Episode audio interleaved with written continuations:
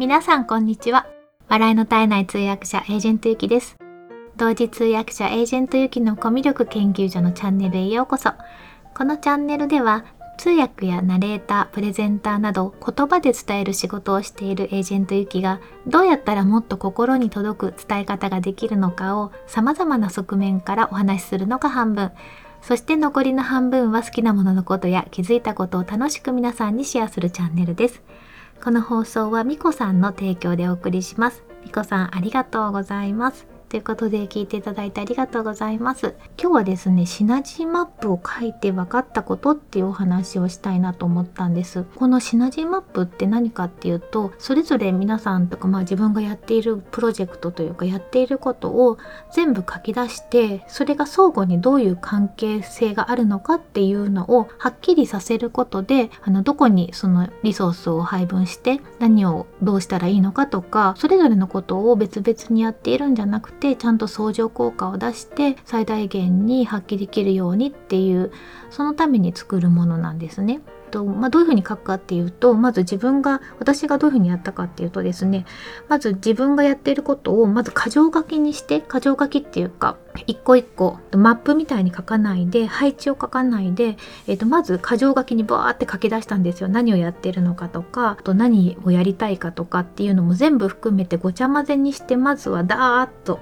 書き出しました。でそれを見ながらちょっと大きめの紙。私はま A4 の紙しかたまたま手元になかったので A4 でやったんですけどできれば A3 とか B4 の方がいいかもしれないですね。それでやってる活動とかっていうのを近いところで並べていてでそれぞれがどういう関係性になるなってるかっていうのを矢印でこう書いていきました。その矢印の種類も3つあってで1つ目は宣伝。例えば私で言うとホームページとかあとは LinkedIn っていう SNS からえナレーションっていうその仕事のところに宣伝っていうバーがあってでそのナレーションのところでお金が発生してるお仕事が発生してお金が発生してるっていうように書くっていうような感じでどんどん書いていくんですね。あとまあ世界観っていうのがあるんですけど私の中ではまだちょっと世界観っていうような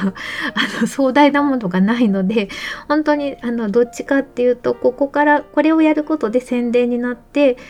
こういう仕事ができてそこであのお金が発生するっていう矢印しか私の場合はなかったです。そういう感じで整理をしてみました。まだ完成してないんですよ。これはきっとですね2ヶ月とか3ヶ月に一度見直すべきものなのかなって思いました。あとはこの一度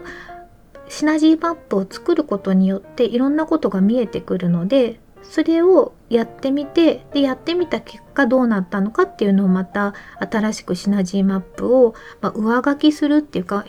まあ、今作ったのは今のまま置いておいて1ヶ月後2ヶ月後は今はどうなってるかっていうのを新たに書いてみて比べていくっていうスタイルがいいのかなっていうふうに思ったんですね。で気づいたことが3つありましてまず1つはですねつながっていないことがありましたこの矢印でつながってない独立してますねっていう感じのことが多くてちょっと自分でもびっくりしたんですけどまずね2つにカパって分かれちゃったんですよ。1つは、まあ、B2C って言ったら変なんですけど、まあ、B2C と B2B みたいな感じになって、ま、B2C っていうか日本人向けというか今やってる例えばブログとかスタンド FM とかノートとかそこの世界とあと通訳とかナレーションとかホームペーのナレーションとかあとはその海外エージェント活動みたいなところがパカッと分かれちゃったなっていうふうに思ったんですよ。本来だったらこの、えー、お仕事でやっていることをもうちょっとこのの B2C のところに持っていってこういうこともやってますよって、まあ、言ってるのかしら紹介したりとかっていうことで相乗効果みたいなのがあればいいなと思ったんですけどなんかもっとうまく絡められたらいいのになと思ったので、えーとまあ、それも作ってみて分かったことの一つです。で2つ目はどこに時間を多くの時間を割いているのかっていうのがすっごく分かります。あのね本当にだからシナジーマップを書いた後に自分が時間を使ってるところをちょっとハイライトしてみるといいと思うんですけれどもそこをハイライトしてみてで実際のそれがまあお仕事に結びついているのかとか今後やっていくことにつながっているのかどうかっていうのを一度見直すのはいいかなと思います。作業的なことにかなり時間をやっぱり費やしてしまいがちなんですけれども効率化できないかとかっていうことはあと外注できないかとかそういうことも考えるきっかけになりました。なのでこれはすごく良かったなと思います。で3つ目はターゲットとあとやることがすごくはっきり見えました。で私の場合は今後そのお仕事の上でどういうことをどういうところをターゲットにしていきたいのかなっていうのをこのシナジーマップを見ることですごくはっきり分かったんですね。それは具体的に言うと海外の会社でで日本とのお仕事が初めてとか日本の市場に入ろうと思ったけれどもなかなかうまくいかなかったっていうようなそういう会社さんと今後お付き合いしていきたいなっていうふうに思いました。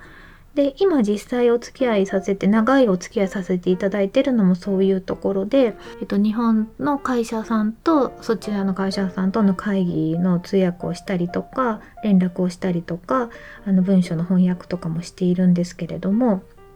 すごく目的がはっきりしているしあの私を求めてくれるっていうのがすごく伝わってくるので、ね、すごくやりがいがあるんですねなのでそういうお仕事をもっと増やしていきたいなと思ったんですけどもそこにつながる線がなかったんですよ実は。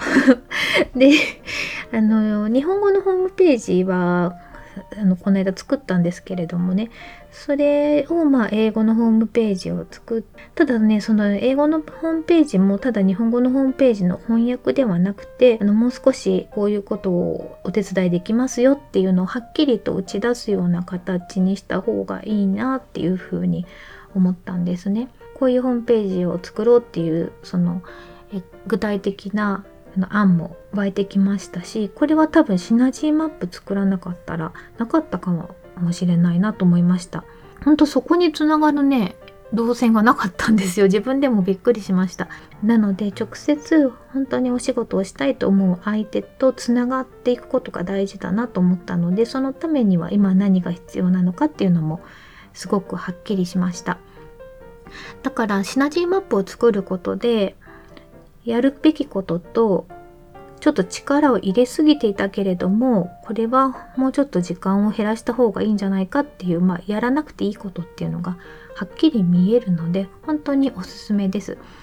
で今時点で、まあ、6月の今22日ですかね22日時点のシナジーマップはシナジーマップでまた来月の末ぐらいに一回見直してみようかなと思います。そうするとあのこれをやってみたいやろうと思ってたことがもしかして流されてできてないかもしれないので そういうことも見直す契機になるかなと思っています。ということで今日はシナジーマップを作ってみてっていうことでお話をさせていただきました。今日も最後まで聞いていただいてありがとうございます。素敵な一日をお過ごしください。